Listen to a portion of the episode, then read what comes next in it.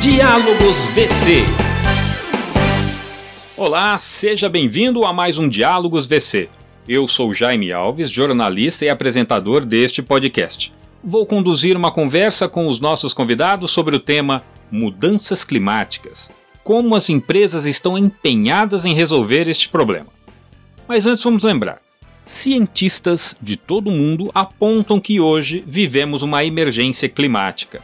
O planeta já aqueceu mais de um grau comparado à temperatura da Terra antes do processo de industrialização, iniciado há dois séculos. A previsão é de que este aquecimento some entre 3 e 5 graus até 2100. Os impactos disso são imensos em nossas vidas, como o aumento das inundações e do nível do mar, queda na produção de alimentos, além da falta de água potável. As principais causas do aquecimento do planeta são a queima de combustíveis fósseis, desmatamento das florestas e as emissões de gases poluentes. Para ajudar a frear o aumento da temperatura, 195 países assinaram o Acordo de Paris, que é um tratado mundial que rege as medidas para limitar o aquecimento global a 1,5 grau. Anualmente, a ONU realiza uma conferência climática mundial para manter as ambições do Acordo de Paris. A edição deste ano, a COP26, acontecerá em novembro, na Escócia. Portanto, a agenda do clima está em alta e é mesmo urgente encontrar soluções para evitar uma catástrofe mundial. Se não reagirmos como sociedade, as consequências serão graves. E onde as empresas estão inseridas neste contexto o que estão fazendo para diminuir as suas emissões de gases poluentes?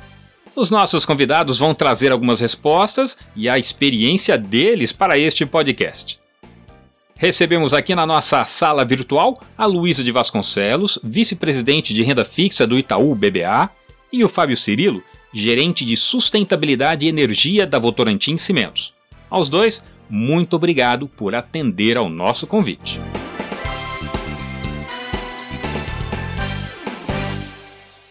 Vamos abrir com o Fábio que traz a experiência da indústria. Fábio, como que o tema de mudanças climáticas se relaciona com as estratégias das empresas? E aí a gente pode pensar em outra pergunta na sequência. Como que as empresas podem identificar oportunidades de descarbonização? Oi, Jaime. Bom, super importante pergunta. A gente, especialmente para o nosso setor, né, que é um setor carbono intensivo, sem dúvida nenhuma, hoje mudanças climáticas ele está no centro da nossa estratégia, seja por uma questão de competitividade, tá? seja por uma questão de alinhamento à expectativa de clientes, né, e do mundo como um todo, né, o mundo está se, se alinhando aí para atender os compromissos, né, do Acordo de Paris e chegar a zero na né, emissão de carbono. Hoje a gente tem uma contribuição importante né, nas emissões e chegar a zero é um grande desafio e tem um custo para se chegar lá.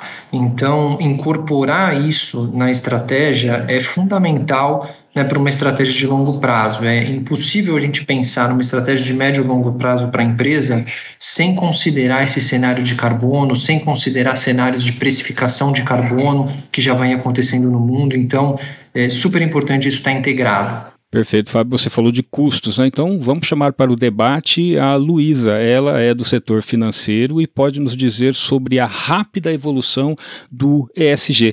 Luísa, por favor, explica para a gente o que é o ESG e por que, que ele vem ganhando relevância.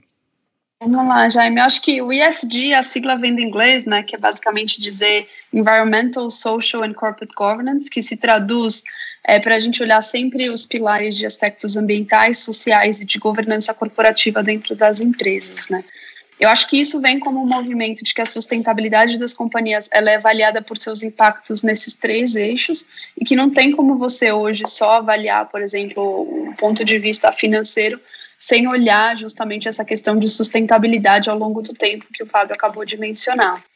Então, acho que em função disso, a gente tem tido o tema ganhando muita relevância e todos os players de mercado, né, tanto bancos como investidores, eu diria que talvez os provedores de capital, de uma forma geral, olhando isso com lupa.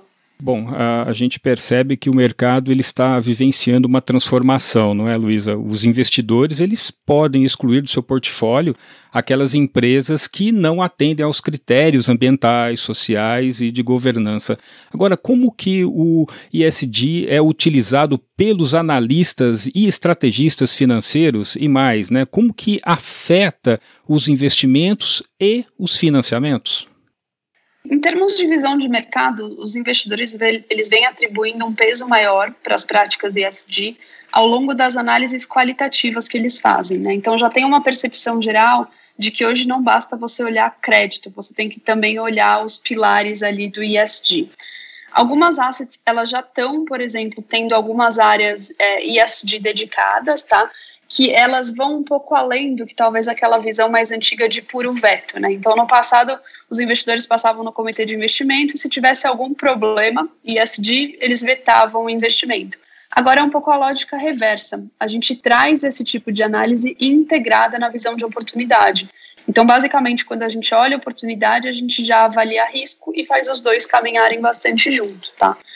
Quando a gente olha o mercado de uma forma mais ampla, no mercado externo é um mercado já mais maduro, né, que tem algumas centenas de bilhões de dólares movimentando nesse mercado. E no mercado local a gente está começando. E aí, nesse mercado talvez mais incipiente que a gente tem hoje no Brasil, a gente tem os bancos aqui como um grande motor, junto, por exemplo, com multilaterais e outras entidades que podem começar esse movimento de, de fato, incentivar esse tipo de título, né?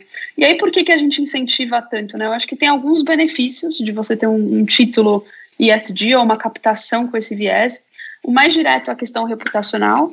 Depois disso vem a questão de maior transparência e governança, né, que é muito bem vista pelos provedores de capital.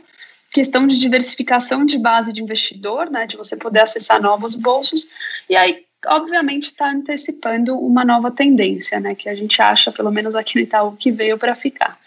Perfeito. Então a gente pode entender também que empresas que obedecem os critérios ISD, elas são é, mais rentáveis do ponto de vista de investimentos? Existem, assim, vários estudos a respeito do assunto, tá? O que hoje, cada vez mais, eu acho que a comunidade financeira já está convencida é que companhias que conseguem integrar, que nem o Fábio colocou, a estratégia de negócio de médio e longo prazo com uma estratégia que seja sustentável e que, portanto, leve em consideração aspectos de materialidade, pegada de carbono, eles vão conseguir estar tá fazendo isso de uma forma mais consciente e, ao longo do tempo, vão não só gerar mais dinheiro né, e terem uma valuation melhor, como também ser mais sustentável. E aí, quando a gente olha esse tipo de assunto, a gente está sempre preocupado, né? O que está acontecendo no cenário global? Então, o que, que são lá os Objetivos de Desenvolvimento Sustentável que a ONU definiu? Como que cada uma das companhias está contribuindo para cada um daqueles objetivos? E se você quiser expandir, até olhando dentro do Acordo de Paris, por exemplo, como que a companhia pode contribuir com essa agenda climática, né? Então, eu acho que é justamente ter essa visão um pouco mais holística do todo e que, obviamente, empresas que estão mais comprometidas e conscientes desse papel, ao longo do tempo é esperado que elas tenham uma, uma valuation melhor, tá? Correto. Vamos voltar para o Fábio, então. Fábio, qual é o ponto de partida da Votorantim Cimentos para efeito assim de comparação, né? E quais são os avanços até então da empresa nessas questões ambientais de sustentabilidade e clima? Pergunta oportuna, né? O ano passado a gente lançou aí os nossos compromissos até 2030, né? A gente teve uma análise profunda e justamente até um pouco do que a Luísa trouxe, entendendo quais eram os pontos prioritários para a nossa indústria, né? E sem dúvida, CO2 é um desses grandes focos, né? Mudança climática para a gente. A gente já vem fazendo um trabalho importante nesse tema, né? desde de 1990 até o ano de 2020, a gente reduziu em 25% as nossas emissões né, por tonelada de produto, e a gente se comprometeu agora em reduzir mais 12% até 2030. Então, é, é, um esforço grande né, que a gente vem fazendo, que está relacionado aí a, a, diversas frentes né, de descarbonização que a gente tem, seja né, a parte de substituição de combustíveis, a parte de, de matérias-primas alternativas, eficiência energética, tecnologia. Então, de fato, a gente vem né, reduzindo, mas ainda temos um desafio grande pela frente. Né? Assim, a neutralidade climática, né? a gente assumiu essa ambição né, de até 2050 entregar para a sociedade um concreto zero em carbono. É um desafio bastante importante, né, um desafio não só nosso, mas um desafio é, do mundo, né, um desafio da sociedade como um todo. Né? Chegar num mundo carbono zero é um mundo completamente diferente do mundo que a gente conhece hoje. A gente está falando de um mundo onde os processos produtivos quase que 100% são movidos à eletricidade, todos os carros movidos à eletricidade, 100% dessa eletricidade renovável, né, vinda aí de sol, de vento, enfim, tem uma mudança grande né, de, de paradigma, essa mudança eu acho que ela, ela custa, né, ela tem um custo associado, mas não fazer essa mudança tem um custo infinitamente maior. Eu acho que essa é a conclusão que o mercado chegou e é nesse ritmo né, e numa, numa velocidade grande que a gente tem visto né, as empresas e os governos como um todo se direcionarem né, para atender esses compromissos. Tá certo. É, e você falou do concreto. O concreto é um dos produtos mais utilizados no mundo. E como é que a empresa caminha para baixar né, o, as emissões na tonelada de concreto? É possível isso? Existe um teto nessas emissões? Como que a empresa vê isso? Ô Jaime, sim, hoje o concreto, a gente costuma falar que ele é o segundo produto mais consumido no mundo depois da água. E a tendência é que esse volume ele continue crescendo. Existem aí estudos do Fórum Econômico Mundial que mostram que mais ou menos 200 mil pessoas são adicionadas às cidades todos os dias. Isso seria equivalente a quase construir uma cidade como Paris por semana. Esse é o ritmo de urbanização no mundo. Então, assim, a gente ainda vai precisar de muito concreto para estabelecer essa infraestrutura básica né, da, da vida humana. É casa, hospital, escola, estrada, transporte, infraestrutura para fontes alternativas de energia, que vai ser um aspecto importante aí na nossa sociedade no futuro. Então, a gente já tem né, algumas tecnologias que são conhecidas. Eu estava citando aqui a substituição de combustível, o uso de matérias-primas alternativas. Hoje a gente faz uso de escórias, de cinzas, né, subprodutos de outras indústrias que são incorporados no concreto e no cimento e reduzem né, substancialmente a emissão desses produtos toda a agenda de eficiência energética, energia renovável. Né? Hoje, aqui no Brasil, a gente consome cerca de 36% de toda a nossa energia elétrica, ela já é renovável, de fonte de hidrelétrica, de usinas que a gente mesmo opera. E a gente está em construção agora de um parque eólico, a gente estima chegar até 2023 em 60% de toda a eletricidade que a gente consome vinda de fontes renováveis. Esse é uma parte do caminho, Jaime, mas ainda existem desafios importantes, tá? A gente vai precisar, dentro dessa agenda, para realmente chegar em zero, de tecnologias, inovação, tecnologia realmente que a gente ainda não domina, do tipo captura e sequestro de carbono. Né? Hoje no mundo existem alguns pilotos, a gente mesmo tem um piloto numa fábrica nossa lá no Canadá, em que a gente usa é, microalgas para fazer captura de CO2. Existem outras empresas aí apostando em estocar CO2 é, debaixo do solo. De repente, uma agenda importante também vai ser florestas, recuperação de, de florestas para gerar esses créditos de carbono e abater emissões, a própria, a própria parte de reciclagem de concreto. Quando a gente recicla o concreto, uma parte do CO2 que foi emitido no processo de produção retorna para o produto. Então, essa é uma outra agenda importante que a gente quer avançar. Então, tem muita inovação, muito investimento pelo caminho aí, Jaime. Perfeito. Luiz, algum comentário seu sobre a fala aí do Fábio? Jaime, acho que sim. Se você me permite aqui, acho que o Fábio levantou um ponto que é super importante, né? Que é a questão do, da questão climática e ESG de uma forma geral, ela ser uma jornada, né? Então você não consegue mudar simplesmente do dia para a noite. Acho que a Votorantim de Cimentos é um excelente exemplo disso, que já vem praticando isso há algum tempo e só melhorando as práticas. Quando a gente olha o mercado e como o mercado enxerga, eu acho que está muito claro de que vai ser sempre um passo depois do outro, né? Que não vai ter uma mudança da água para o vinho super rápida.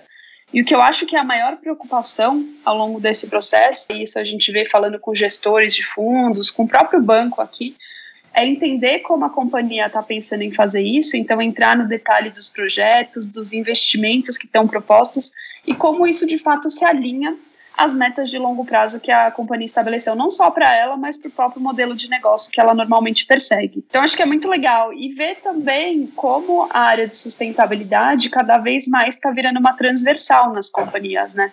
Toda vez, por exemplo, aqui no Itaú, que a gente faz uma operação com um viés mais ESG ou climático, a gente sempre traz para a mesa tanto a área de sustentabilidade quanto a área de finanças, porque não tem como essas duas coisas não andarem juntas, né? Perfeito, Luísa. E aí eu continuo com você aqui para mais uma pergunta, porque a gente entende que o compromisso das empresas com as causas das mudanças climáticas, isso aumenta a competitividade das companhias, né? Então podemos entender também que se não se alinhar a essa causa, é um risco.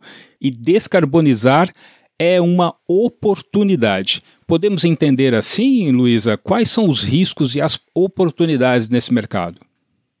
Perfeito, Jaime. Eu acho que pode sim. Como eu comentei antes, é, toda vez que a gente vai fazer uma análise nessa linha, a gente sempre olha a visão de oportunidade junto com a visão de risco, né? Eu acho que a descarbonização ela é uma tendência, algo que cada vez mais ao longo do tempo vai ser exigido das companhias, ter ali responsabilidade por tudo que está sendo feito. Mas a grande pergunta é o como, né? Então, assim, obviamente a gente quer que esse como seja por mudanças comportamentais. Então, fazendo ajustes na própria operação e no negócio da companhia que melhorem ou reduzam essa pegada de carbono, né? Então, o Fábio comentou alguns exemplos ali da Votorantim que eu acho que são super bacanas, até pela relevância do setor, né, para toda essa discussão. Mas cada empresa vai ter a sua jornada e o que a gente tem que entender é como que a gente pode colocar esses ajustes comportamentais em alguma coisa que seja factível, porque no final do dia todo mundo quer incentivar um mercado mais sustentável, né? Então a gente tem que ir naquilo que é doable e tentar entregar dentro do possível o melhor que cada uma das companhias consegue. Muito bom. Ô Fábio, descarbonizar todo o processo, imagino eu, requer pesados investimentos. Só que, como você já disse anteriormente, não existe outro caminho, né? O único caminho é a gente orientar as empresas, orientar as políticas públicas para a sustentabilidade. Então, eu gostaria que você apontasse qual seria o grande desafio das empresas no Brasil e no mundo nessa transição, né? E depois falasse do grande desafio pontual na Votorantim Cimentos. Você tem toda a razão, né? É, a gente está falando de, de reinventar a forma de fazer negócio, né? A gente está falando realmente de reinventar as economias e isso vai exigir um volume é, expressivo de dinheiro. A gente vai ter que investir e, e esses recursos, né? Hoje a gente vê bater recorde aí os volumes que têm sido destinados, né, as emissões verdes, os green bonds, a gente teve uma operação recente aí junto com o Itaú, né, com a Luísa coordenando isso junto com a gente, uma debenture, né, que, que a gente amarra as nossas emissões, as condições desse crédito, né, então isso é uma tendência, não é nem mais tendência, é uma coisa que realmente veio para ficar, porque justamente a gente vai precisar financiar essa transição. E aí, o outro lado da moeda, Jaime, eu acho que as empresas começarem a antecipar os custos futuros. Tem tecnologia que a gente vai precisar que hoje custa muito caro. Né? Então, você pega lá, é, estocar carbono, hoje, tecnologia que a gente tem está em torno de 100 dólares por tonelada de carbono que a gente estoca. Os preços de carbono hoje, eles ainda não atingem esse patamar. Então, é considerado caro. Mas à medida que os preços de carbono, hoje o preço de carbono na Europa já está por volta de 44 euros e a tendência é que isso siga subindo, isso vai ficar barato frente a pagar pelo carbono. Uma das formas que a gente usa para antecipar um pouco essas tendências, mesmo em países que não têm ainda sistemas de precificação de carbono, porque aonde já, isso já existe, né, na, na Europa, no Canadá, que a gente tem operação também, isso já entra no business case, né? Quer dizer, quando eu vou colocar um investimento, se ele reduz carbono, eu já estou contando com o, o, custo evitado que eu vou ter em pagar o carbono, que eu pagaria, né, se eu não tivesse esse projeto. Aqui no Brasil, a gente ainda não tem um mercado regulado, mas é, minha interpretação é que é uma questão de tempo, tá? O mundo está é, direcionado para isso. A gente teve aí movimentos recentes, né? A própria é, China colocando um mercado de carbono a nível federal, aqui na América Latina, Colômbia, México, o Chile, enfim, diversos países, Argentina já também com um sistema de taxação de carbono, então é uma tendência muito forte que virá, e o que a gente tem feito aqui no Brasil, por exemplo, é antecipar isso via um preço interno de carbono. Tá? Então, mesmo que eu não pago pelo carbono, hoje eu faço uma análise de sensibilidade de todo projeto que eu invisto. Se eu tivesse que pagar pelo carbono, esse projeto ainda faria sentido? Tá? Então, essa é um pouco do, da análise que a gente faz. Muito bom, Fábio. Voltar para a Luísa então, porque, Luísa, os bancos, eles são os grandes facilitadores nessa transição para um mundo de baixo carbono, né? Essa é a minha pergunta. Mas para contextualizar, a gente pode pensar assim que a iniciativa privada, ela tem grande capacidade para dar dinamismo nesse processo, como o Fábio tem falado, né, nesse processo de descarbonização, Porém, é preciso financiar projetos de modernização de tecnologia e de sustentabilidade climática. É aí que a, as instituições financeiras entram? Oi, Jaime, eu acho que sim. Hoje, vários bancos ao redor do mundo, e aqui eu posso dizer também o Itaú, a gente está com projetos bem grandes nessa área é, climática, né? E como que isso afeta os clientes aqui do banco, né, as empresas e tomadores de capital? A gente tem um apetite maior para seguir com uma operação que tenha um impacto positivo, né? E acho que a operação que a gente fez com a própria Votorantim Cimentos esse ano foi um grande exemplo, porque a gente basicamente fez ali 450 milhões de reais numa operação de cinco anos, é, que era para ajudar a companhia a fazer gestão de passivo, e a gente atrelou dois KPIs com uma pegada bastante climática. O primeiro que era relativa à redução das emissões de CO2, tá? E aí a segunda, que era o talvez como, né? Como que você faz isso através do aumento do percentual de substituição térmica. Então, o que, que a gente está mostrando com isso, né? Que a gente pode sim usar instrumentos financeiros como formas de incentivos positivos para que as companhias busquem isso. E no caso da Votorantim Cimentos, o que eu acho que foi muito legal é que eles atingindo as metas que foram acordadas, né, que implicam nessa redução das emissões, eles têm, na verdade, um benefício, porque eles conseguem fazer a gestão de passivo e recomprar esse papel numa taxa reduzida. Então, acho que assim, é, é sempre o conceito de você fazer uma engenharia financeira que contribua, obviamente, para o ambiente ao redor, com a questão climática no final do dia, mas que também incentive outras empresas a seguir na mesma linha, né? Eu acho que quando a gente fez essa operação, até o Fábio deve lembrar, a gente estava muito preocupado que ela servisse de exemplo para outros clientes aqui do banco e também players do mercado para seguirem no mesmo caminho, né? Obviamente, não são todas as empresas que vão estar no mesmo estágio, mas todas elas, desde que queiram, têm a capacidade de fazer essa transição, né? Perfeito, Luísa. Caminhando aqui para o final do nosso episódio, eu trago um tema para os últimos comentários aqui de vocês. Vamos dar um foco na sustentabilidade, mas a pergunta é: o que, que nós aprendemos com a pandemia? Luísa. É, eu acho que eu vou até aqui puxar para um lado que o Fábio começou, que eu acho que é muito relevante quando a gente está falando da questão de sustentabilidade, é, mudanças climáticas, que é a questão, de fato, de você estar tá numa jornada colaborativa, né? O que eu acho que a pandemia mostrou para gente é que a gente tem que ter o engajamento de todas as partes, porque eventualmente num cenário em que a gente vai ter seja restrições de locomoção, seja uma forma de trabalhar diferente, cada vez mais a gente vai ter que se adaptar a quem está no entorno, né? Então, ter consciência de quem são nossos stakeholders, o que está acontecendo com eles, e ter quase que uma responsabilidade corporativa, vai, vou colocar dessa forma, para o que está acontecendo.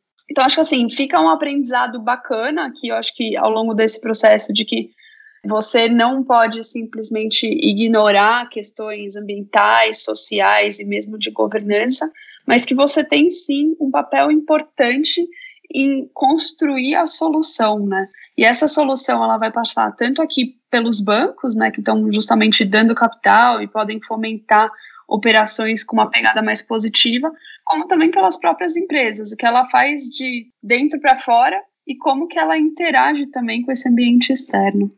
Perfeito. E você, Fábio? Eu acho que a, a pandemia trouxe uma grande reflexão para a gente. Né? Na verdade, acho que algumas reflexões. Primeiro, um pouco do que a Luísa trouxe, a capacidade de cooperação. A gente percebe que numa pandemia, quanto importante é a capacidade de cooperar, né? Cooperar entre países, porque né, não adianta a gente ter, sei lá, todo mundo vacinado lá na Europa e o vírus continuar mutando é, em outros países, né? Que, que não estão conseguindo vacinar toda a população. Esse vírus pode é, se tornar resistente à vacina e voltar para a Europa e todo o esforço que foi feito se perder.